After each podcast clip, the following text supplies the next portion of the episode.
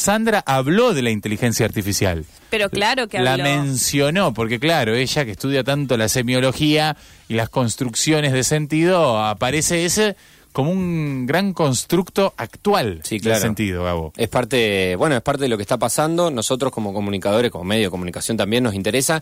Y también nos interesa como gente de la vida diaria en general, porque parece ser que esto está formando, empieza a formar parte de nuestras vidas, quizás ya formaba parte y no nos dábamos cuenta, pero está cada vez más presente. La semana pasada habíamos hablado con Ignacio Evangelista, que es el docente de la Tecnicatura en Inteligencia Artificial, una nueva tecnicatura de nuestra universidad, y hoy tenemos otro contacto para seguir charlando sobre el tema, sobre todo en relación a algo que pasó hace un tiempo, que es que este personaje llamado Elon Musk, de quien hemos hablado también bastante eh, por acá, dijo la inteligencia artificial es peligrosa y eh, tiró ahí un poco de... quiso meter un poco de palo, podemos decir, dijo...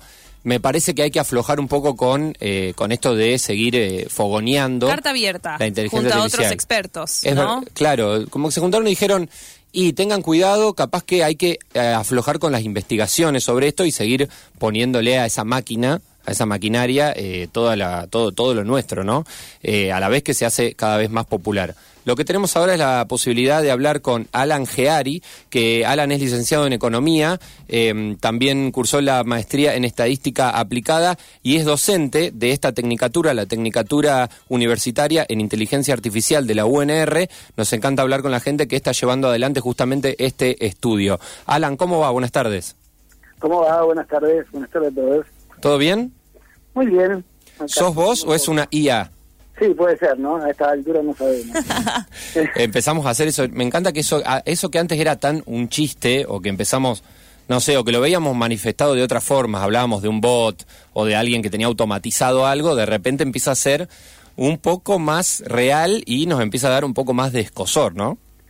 Sí, totalmente. Aparecen eh, situaciones que parecían de ciencia ficción, estaban en los libros, y que hoy, eh, particularmente sobre la carta que mencionaron antes, eh, a todo el mundo le llamó mucho la atención. Es raro eso, ¿no? Eh, ¿cómo, lo, cómo lo, vi- lo vieron ustedes, siendo que, bueno, están llevando adelante esta tecnicatura?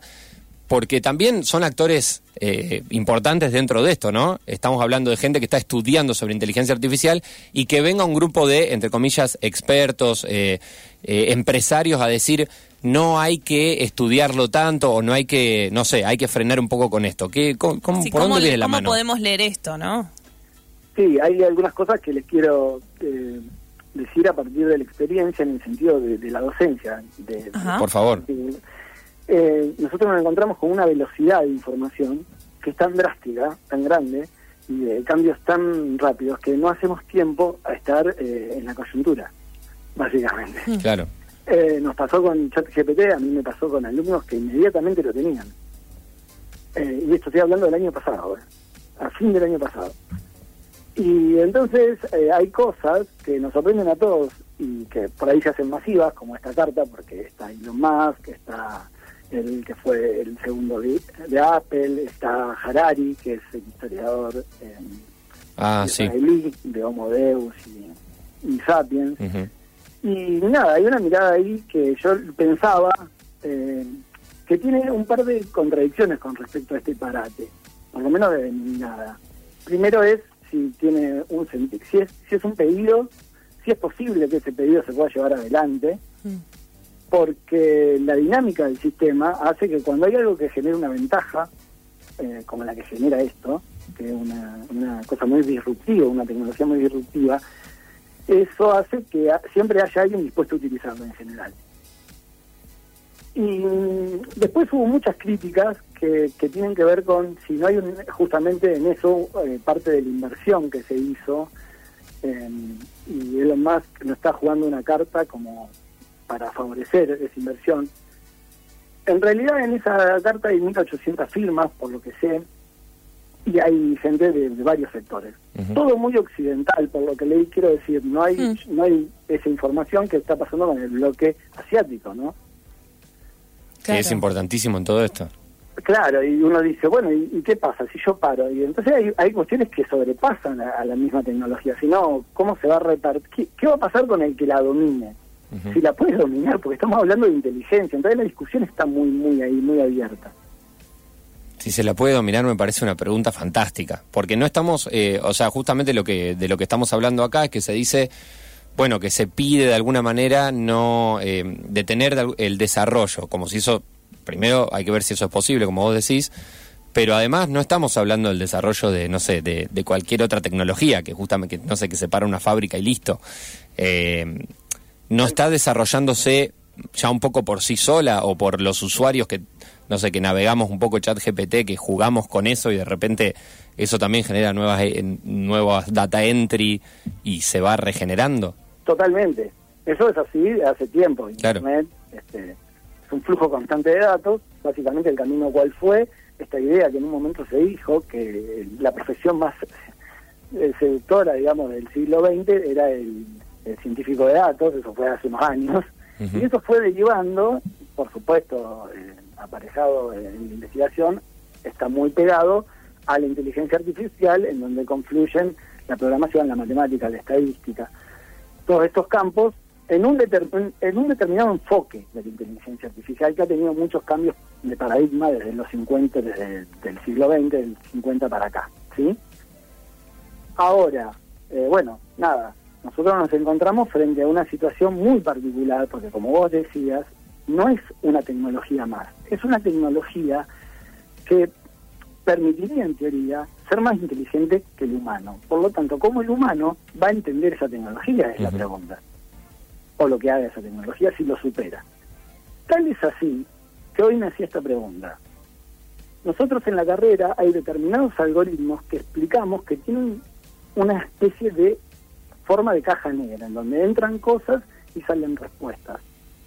Y el proceso mediante el cual pasa eso no está del todo claro y en los más avanzados probablemente sea peor. Entonces ya hay algo que no entendemos. ¿Se, se entiende a dónde apunto? Sí, sí, sí. Eh, además siendo fundamental justamente entender ese proceso. De eso se trata de estudiar una carrera, digamos. Y además hay otra cosa.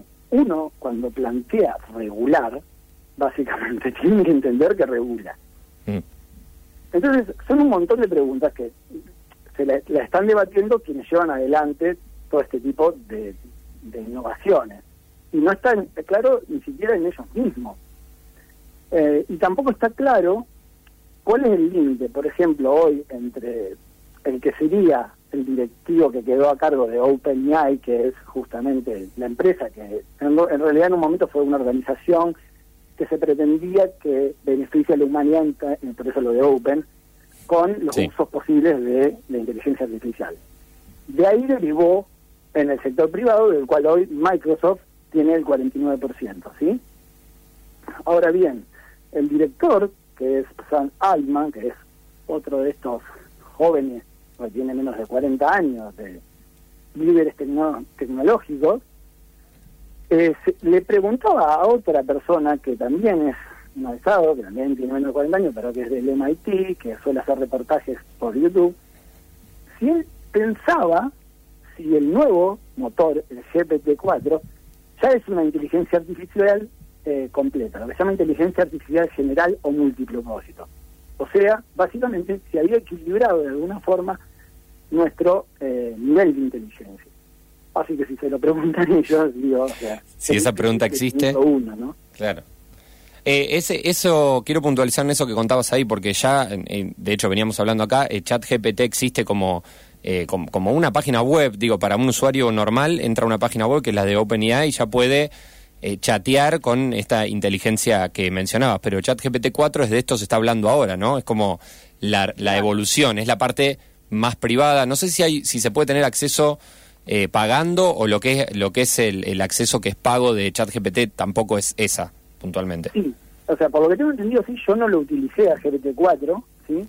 Pero a tal punto que en esta charla en donde el, director de, esta compañía eh, hablaba de que justamente ChatGPT fue de la tecnología que llegó más rápido históricamente, bueno, históricamente es un número bar- bárbaro, es al millón de usuarios en un día. Él tenía expectativas de que sea una de las 10. Entre esas está el smartphone, bueno, varias tecnologías que tuvieron este salto por Claro. más la difusión que tiene la información hoy en día, ¿no?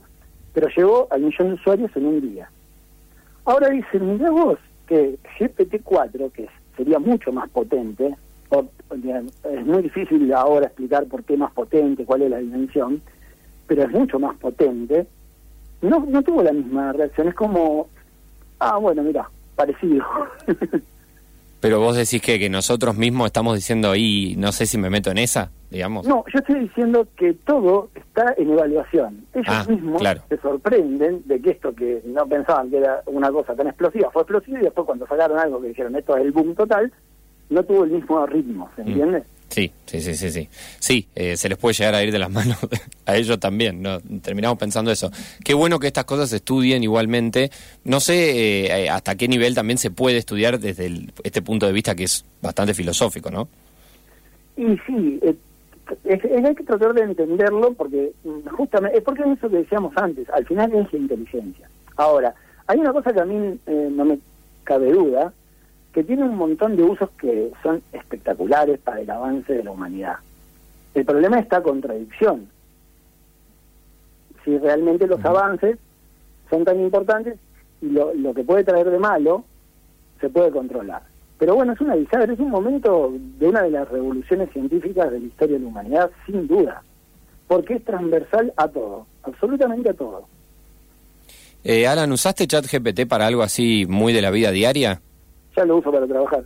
¿Sí? ¿Cómo, cómo, contanos así en, en, en pocas palabras cómo, cómo lo usas? Básicamente ayudándome a programar. Claro. Eh, lo uso para cuando tengo una dificultad, un nudo en la programación de determinada cosa que estoy haciendo, pueden ser proyecciones o modelos estadísticos, eh, de- porque además es como multilingüaje, podés preguntarlo en español, en inglés, en otro idioma, en, en lenguajes de programación, en distintos lenguajes, pasa de uno al otro sin dificultad, con un montón de limitaciones pequeñas y errores. Por ahí inven- inventa cosas, si no encuentra un paper, por ahí se lo inventa, hay que tener cuidado. Pero Claro. hay un, un hito que pasó básicamente ahora, hace unos días, y, y digo un hito porque es realmente llamativo. Eh, hay cosas que estudian con, como si fuera en la seguridad de un entorno para que no se exceda. Y le pidieron que haga un proceso en donde tenía que saltar un captcha, que el captcha es justamente para no dejar que los bots entren y hagan, ejecuten eh, en Internet cosas que pueden permitir eh, hacerse repetitivas y para detectar que, que no... El famoso para ver si eres humano, digamos. Exacto, eso, eso es un captcha. Bueno, como ChatGPT no podía, decidió abrir eh, en una web de empleo un pedido de que era una persona ciega, o sea, mintió básicamente, y que pagaba para que le salten el captcha. Quiso contratar a un humano para que le ayude en esa parte, digamos. lo hizo En lugar de que nosotros asistamos a, eh, eh, que ella nos asista, buscó un asistente. Exactamente. Y ocurrió eso. Eso ocurrió en el entorno eh, controlado, básicamente. Claro. ¿no? Eh, Lo estaban probando y vieron eso. Exacto. Entre otras cosas, eso es lo que se cuenta, por ejemplo. Pero bueno, Las historias igual que debe haber, ¿no? Que me- además. no lo sé, no quiero arriesgar porque... Eh, no, fantástico. Fantástico, realmente. Qué momento para estar vivo, podemos decir. Sí, es, es muy interesante, hay muchos temas y aparte es algo que imagino que todas las semanas hay algo nuevo para charlar, así que es, algo en- que tenemos en agenda. ¿eh? Mira, a mí me a mí me sorprende porque estoy tratando de leer todo el tiempo y por ahí entro en alguien que hizo una recopilación y las cosas cómo van cambiando son eh, tres, cuatro cosas eh, por ahí en, en una semana, cinco, seis, y va subiendo. Es como el- eh, estamos viendo el, el crecimiento exponencial día a día de esto. Clarísimo. Bueno, por eso este, estamos en contacto con los docentes de la Tecnicatura Universitaria en Inteligencia Artificial. Ustedes también pueden hacerlo. Esto es de parte de la Universidad Nacional de Rosario. Habíamos hablado con Ignacio, ahora hablamos con vos, Alan Geari. Muchas gracias. Eh, bueno, y veremos cómo sigue. Si hay alguna alguna novedad así que trascienda tanto como para llegar a nosotros, está pasando todo el tiempo igualmente, eh, te volveremos a contactar y te agradecemos un montón. Con mucho gusto y saludos a todos. Un abrazo. Un abrazo. Era Alan Geari, él es docente de la Tecnicatura Universitaria en Inteligencia Artificial, algo que se puede estudiar hoy en la Universidad Nacional de Rosario, en la Facultad de Ingeniería, y hablábamos un poco de ChatGPT. Este programa está hecho por humanos y el humano eh, llamado Luca Fofano va a poner una canción ahora, sigue hasta las 6 de la tarde.